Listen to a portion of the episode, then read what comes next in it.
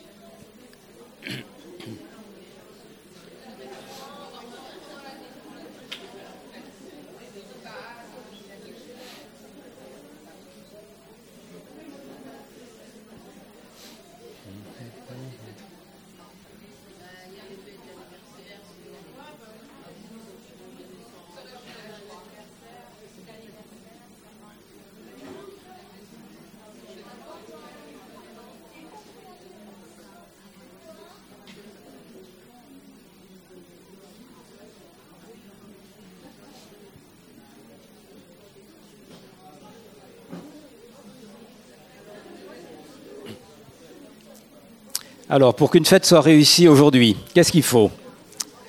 Hein, C'est une bonne question.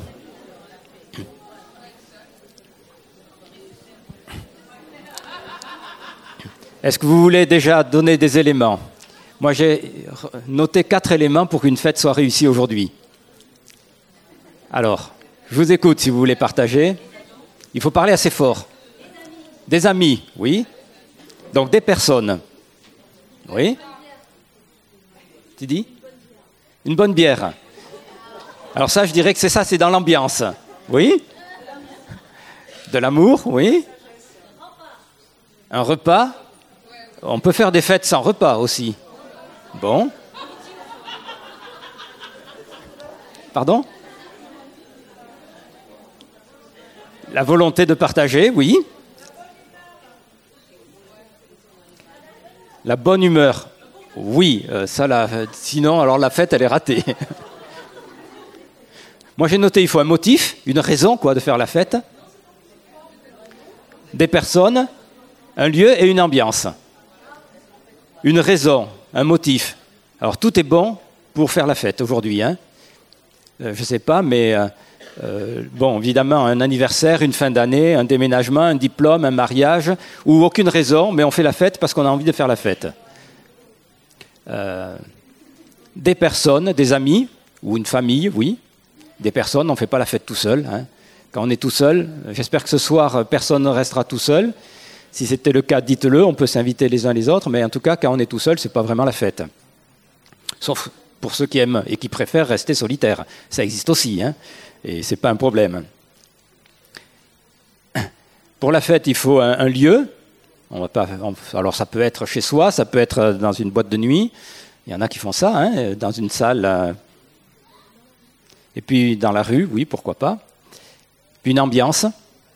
Alors là, c'est la bière, la musique, la, danse, l'alcool, la drogue, pétard, opium, tout ce que vous voulez. Non, pas, nous on ne le fait pas comme ça, mais enfin bon. Voilà. Bon. En fait, je crois que, peut-être pas pour la majorité d'entre nous, mais pour la majorité quand même des personnes, faire la fête, ça veut dire dépasser les limites. Euh, laisser un petit peu la vie qui est trop sérieuse ou trop triste pour euh, penser soit à rien d'autre, soit à autre chose, mais en tout cas pour euh, aller plus loin et exagérer en repoussant les limites. Si on veut être honnête, faire la fête pour la majorité des personnes, c'est ça. Voilà, on repousse nos limites, on, va plus loin. Et le motif, euh, ben souvent, il est très futile. Alors heureusement qu'il y a des motifs intéressants et qui euh, valent le coup, mais souvent c'est ça, faire la fête. Si vous parlez avec euh, tous ceux qui vous sont proches de vous, vos collègues, vos amis, vos voisins, hein. et alors, je me suis posé la question, quelle est,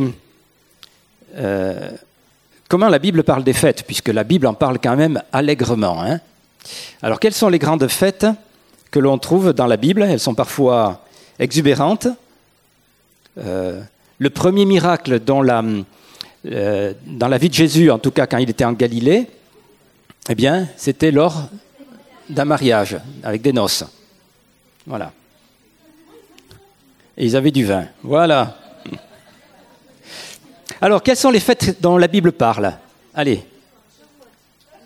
Shavuot, qui est Pentecôte. Kippour, le grand pardon. Pâques, la fête de la lumière, la dédicace, ou Hanouka.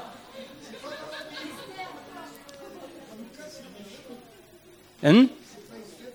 Si, Jésus était là le jour de la fête de la dédicace, Jean 10 la fête de la lumière, la Bible nous en parle. Hmm? Pourim, voilà. Les prémices. Sukkot, les tabernacles.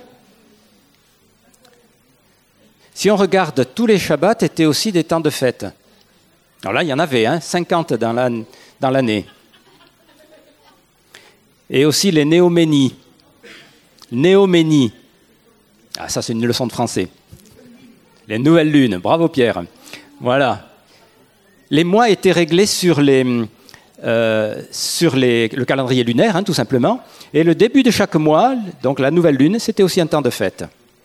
Puis après, il y a tout ce que l'on veut, les événements de la vie, comme les mariages, euh, etc. C'était des temps de fête. Mais il y a trois fêtes principales qui étaient faites en, l'honneur de Dieu. On trouve ça dans plusieurs endroits, mais notamment dans Exode 23 au verset 14, Trois fois par an, tu célébreras une fête en mon honneur. Voilà. Une fête en l'honneur de l'Éternel. Trois fois par an. Alors effectivement, euh, la dédicace ou Hanouka, ce n'est pas une de ces trois fêtes-là. D'accord, mais c'est quand même une fête. Voilà. fête de l'Éternel, fête en son honneur. Dieu au centre. Dieu au centre de ces fêtes-là. Je trouve que c'est intéressant de le noter, puis d'y être attentif. Dieu au centre de ces fêtes-là. Euh, donc en quelque sorte, c'est nous qui faisons la fête pour, que, pour le réjouir. Je ne sais pas si c'est très juste de le dire comme ça, mais en tout cas, le but, c'était réellement en l'honneur de Dieu, de ces trois fêtes-là. Shabbat, oui, tous les, tous les samedis, vendredi soir, samedi. Et puis, il y a une particularité dans ces fêtes-là, dans ces trois fêtes-là, que l'on fait que rarement, nous, dans les fêtes.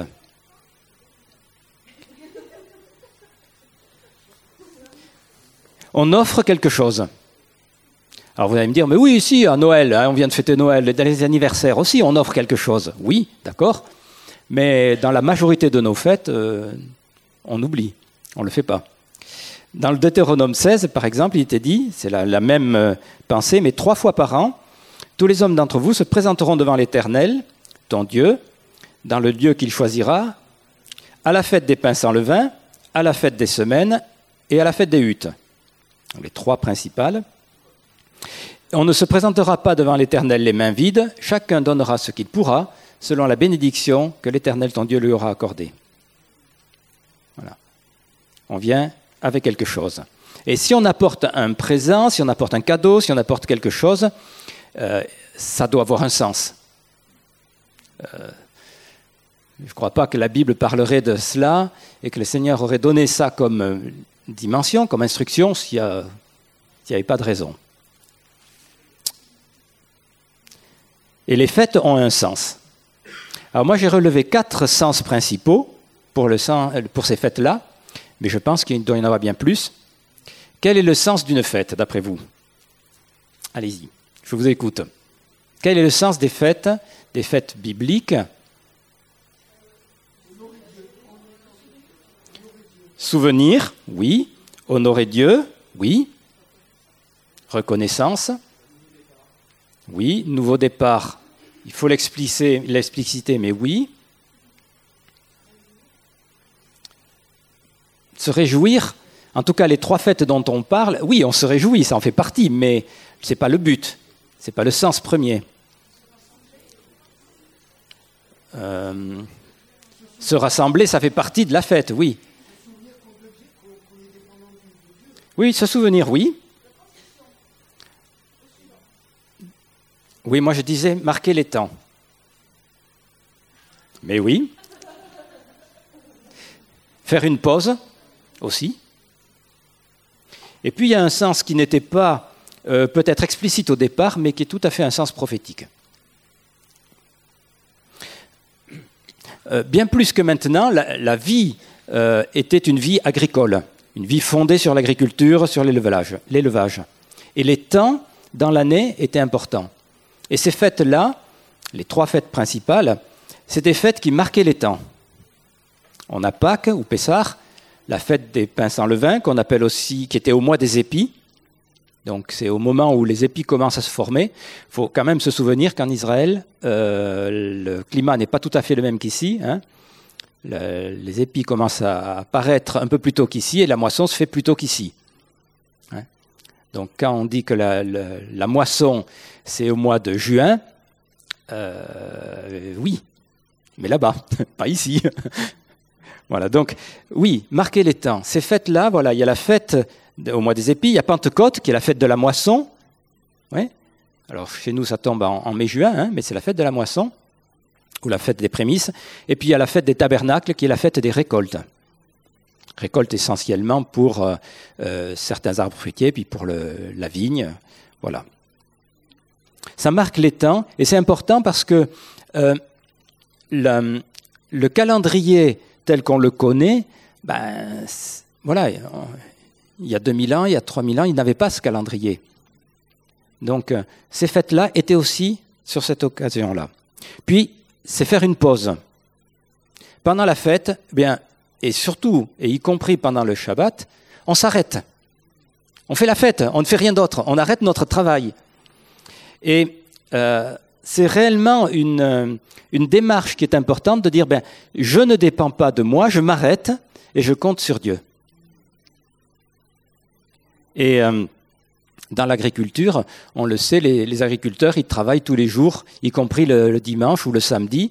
Eh bien, non, non, non, ce jour-là, tu t'arrêtes et tu, fais une pause. On laisse à Dieu le contrôle de nos vies, le contrôle de notre activité, le contrôle de nos productions, contrôle de nos biens, on peut l'étendre. Hein. Ça ne dépend pas de nous, ça dépend de Dieu. D'ailleurs, on sait bien, si on veut faire pousser quelque chose, on le plante, on va l'arroser, mais en fait, qu'on se fasse du souci ou pas, hein, ça ne changera pas grand-chose. Euh, voilà, on peut peut-être l'arroser un peu trop ou pas assez, ça, ça dépend de nous, mais en général, une semence est faite pour pousser. Dieu a créé les choses comme ça. Le, alors le troisième point, c'est se souvenir. Oui, les fêtes, c'est pour se souvenir, mais se souvenir de quoi? À Pâques, on se souvient de quoi? D'une libération. Oui. Dieu est intervenu, il a libéré les Hébreux de l'esclavage d'Égypte, et quand il y avait la fête de Pâques, c'était entre autres pour se souvenir et rappeler cela. Alors j'y reviendrai. Pentecôte, le don de la loi au peuple dans le Sinaï, oui. La fête des cabanes ou des huttes de Sukkot,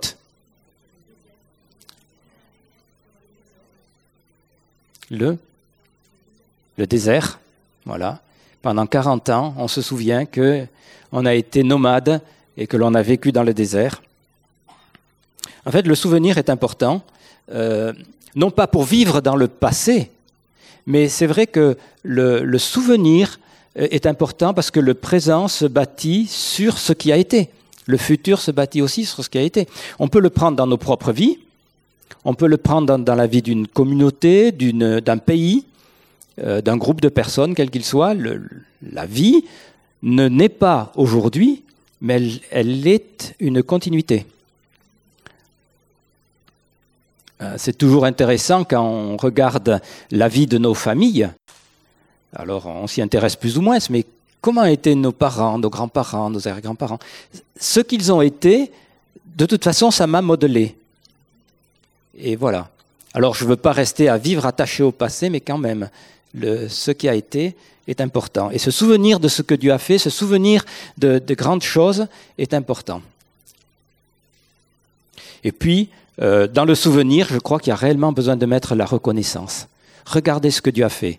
Ce matin, hein, on en a insisté, euh, que ce soit David, soit Fabienne, nous l'ont rappelé, rappelé, être reconnaissant. Vous vous souvenez, il y a deux ans, on a étudié ce mot zakar, qui veut dire merci, voilà, la reconnaissance. C'est un mot qui est un peu plus large, dans le sens d'être attentif à ce que Dieu fait et puis de lui dire merci. Et des fois, il faut s'arrêter un petit peu, dire waouh, voilà. Et puis pour moi, ces fêtes-là sont aussi des, temps, sont des fêtes prophétiques, parce qu'elles parlent du temps où elles ont été données, où elles ont été vécues, mais elles parlent aussi de plus. Euh, Paul écrivait dans, Colossiens 2 que personne ne vous juge, bon, à propos de ce que vous mangez, buvez ou pour une question de fête, etc. Tout cela n'est que l'ombre des choses à venir, mais la réalité est en Christ. Les fêtes et toute, la loi, euh, c'est une ombre de quelque chose qui doit venir. Mais alors s'il y a l'ombre, c'est qu'il y a la lumière. Et la réalité ou la lumière, elle est en Christ. C'est celle du Seigneur. Et c'est intéressant de regarder aussi ces fêtes-là avec euh, ce regard, c'est qu'elles sont le reflet de quelque chose de plus. Et donc, quand on fait la fête, en tout cas quand le, peuple juif était appelé à faire la fête, ce n'était pas simplement pour les raisons qu'on a évoquées, mais aussi pour quelque chose qui va plus loin, quelque chose de plus grand, quelque chose de céleste. On sait aussi que le tabernacle, par exemple, qui a été donné à Moïse, était le reflet de quelque chose d'autre. D'ailleurs, Dieu lui a dit, tu feras comme je te l'ai montré. Il a eu une révélation, une vision, Dieu lui a montré quelque chose et il l'a accompli. Et ce qui est intéressant, c'est que quand c'est euh, quand ces fêtes ont s'attaché à leur sens, eh bien, cela préparait le cœur, la mentalité, la compréhension. Et c'est vrai que euh, dans toute la, première alliance, le, peuple juif était pétri d'une réalité, c'est qu'il doit venir un Messie. Il y a quelqu'un qui doit venir. Il y a une réalité qui va venir, qui nous dépasse.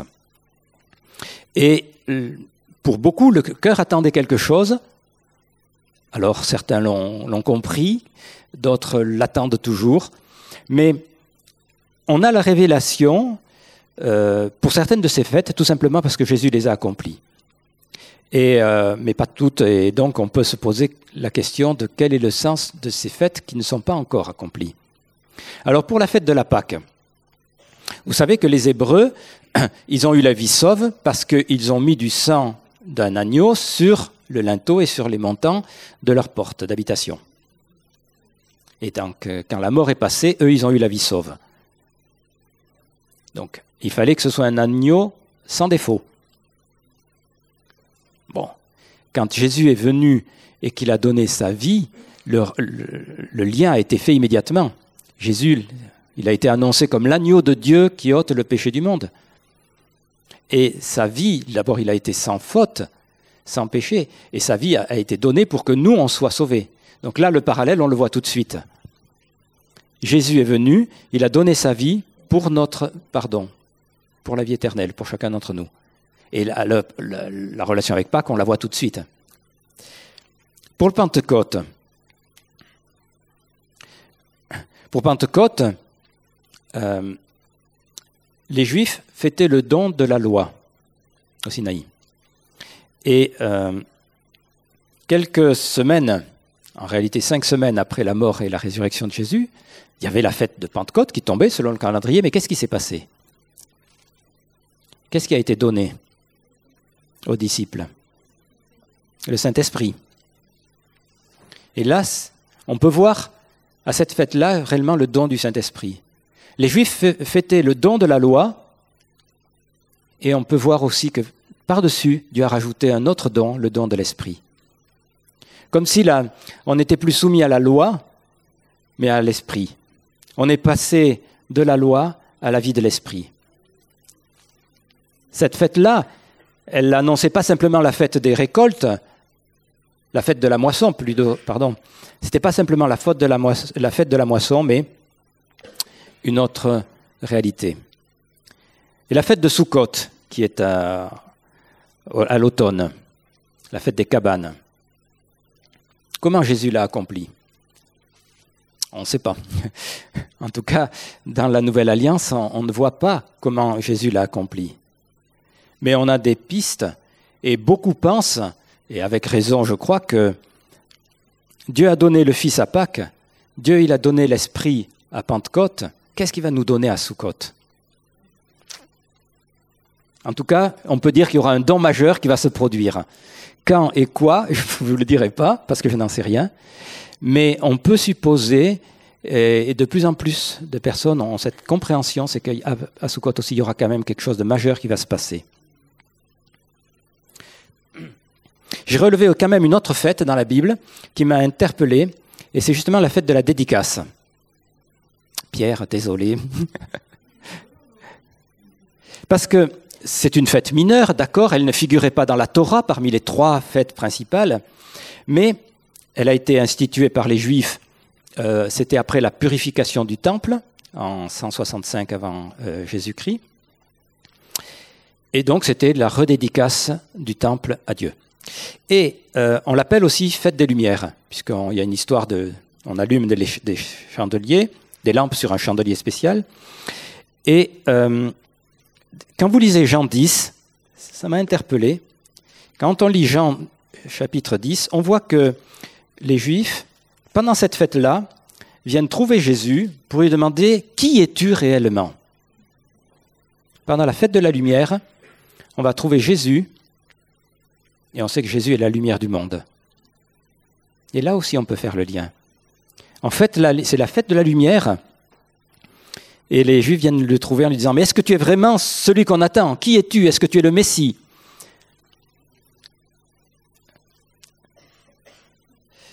Je crois que les fêtes doivent, euh, enfin, elles portent en elles-mêmes tout un sens euh, prophétique et c'est important pour nous de les vivre ou de les voir avec ce regard-là.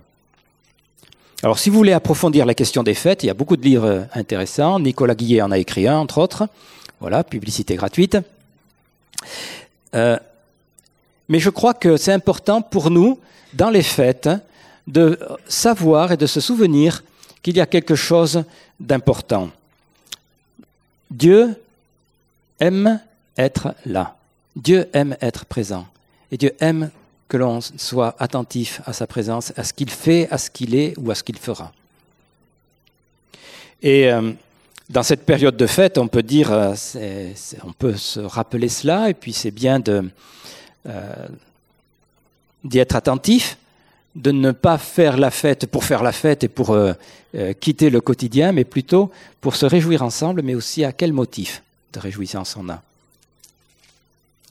Alors je pourrais citer la Bible pour terminer, Ecclésiaste 11, verset 9, ça fait un peu moralisateur, mais ça fait rien, c'est la Bible. Jeune homme, réjouis-toi dans ton adolescence, et que ton cœur te rende heureux pendant les jours de ta jeunesse. Marche dans les voies de ton cœur et selon les regards de tes yeux, mais sache que pour tout cela, Dieu te fera venir en jugement. Bon, c'est un peu... Oui, fais la fête, vas-y, n'hésite pas.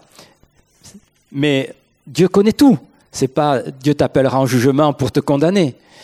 Enfin, peut-être que c'était un peu ça le sens dans l'Ecclésiaste, mais non, Dieu connaît toutes choses. Dieu est là tout le temps présent. Et à l'inverse, c'est important que nous, on sache aussi que Dieu est présent tout le temps et que quand on fait la fête, on se réjouisse avec la présence du Seigneur. Et bon, je connais pas énormément les fêtes juives, mais il y en a quelques-unes que je connais. Et si on veut être honnête, eh bien, elles sont pas tristes du tout.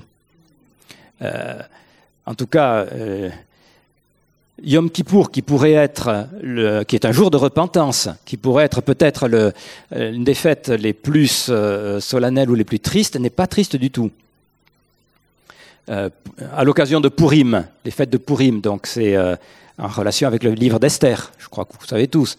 Eh bien, les enfants se déguisent dans les communautés juives, ils se déguisent, ils s'offrent des friandises, on en envoie même aux amis, euh, on fait la fête, on danse, euh, on offre des gâteaux qui s'appellent les oreilles de Haman.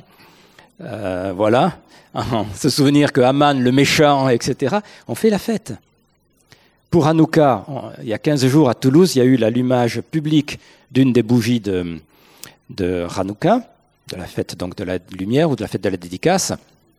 Et les juifs orthodoxes, eux, ils font ça, ils mettent un immense chandelier qui fait deux mètres, et puis voilà, ils allument les bougies. Et un soir de la semaine, c'est euh, public. Donc là, c'était rue Alsace-Lorraine. Il pleuvait. Eh ben, ça fait rien. Il y avait de la danse, il y avait de la musique, il y avait des chants, il y avait des prières. Ils allument leurs bougies, ils racontent l'histoire. Et à la fin, ils offrent des beignets à tout le monde. Et puis, euh, à toutes les autorités, ils offrent un petit verre. La première fois que j'ai vu ça, j'étais étonné, c'est un verre de vodka. ouais, les autorités civiles et religieuses, ils ont droit au verre de vodka. Les fêtes juives sont joyeuses. Et euh, je crois que c'est important de savoir que on peut faire la fête en se réjouissant, sans forcément tomber dans des excès qui sont de, qu'on pourrait euh, regretter, mais je crois que la fête, c'est un temps dans lequel on doit réellement savoir pourquoi on le fait. Quel est le sens? Quel est l'objet? Quel est le but? Et voilà, moi je crois que ce sera ma conclusion, passer de bonnes fêtes, mais en sachant euh, pourquoi on fait la fête, avec qui on fait la fête, et puis en se rappelant que Dieu est toujours là, se rappelant les bontés de Dieu. Parce qu'en fait, dans l'éternité, bien l'Apocalypse prend une image pour parler de l'éternité, c'est le festin des noces de l'agneau. Hein? Encore une image de fête pour parler de l'éternité avec le Seigneur. Ce n'est pas la seule image, hein, d'accord, mais euh, c'est l'union que l'on aura avec Christ, la proximité, l'intimité qu'on aura avec le Seigneur. Voilà. Alors soyez bénis et que cette année soit douce. Et puis j'ai envie simplement de vous proposer de prier l'un pour l'autre, par deux, alors pas forcément avec celui qui vous est le plus proche, mais de prier l'un pour l'autre pour vous bénir et pour qu'on passe aussi une, bonne nouvelle année. Euh, on, a, été encouragé à parler de la reconnaissance, à dire ce que Dieu avait fait de bon. Maintenant, est-ce qu'on peut se bénir? Et on peut finir le, le culte comme ça. Il n'est pas tard, mais bon. voilà. Prenons le temps de par deux ou par trois pour se bénir et je vous dis bonne, bonne journée, bonne fête et bonne année aussi.